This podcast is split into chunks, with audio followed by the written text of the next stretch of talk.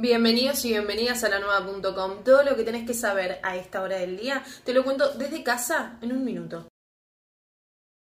Bahía logró bajar la línea de los 2.000 casos de coronavirus, con 32 nuevos contagios y otros 46 pacientes recuperados. El total de casos activos es de 1992. Desde el Solar y el Don Bosco, dos de los 20 colegios privados de Bahía que volvieron a las clases presenciales aseguraron que los chicos y chicas no tienen más tolerancia a la virtualidad.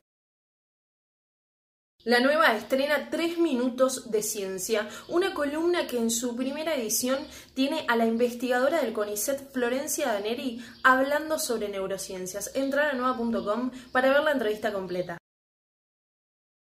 Una pareja bahiense abandonó en una comisaría a dos nenes africanos que habían adoptado hace un año. Se justificaron diciendo que lo hacían por razones personales.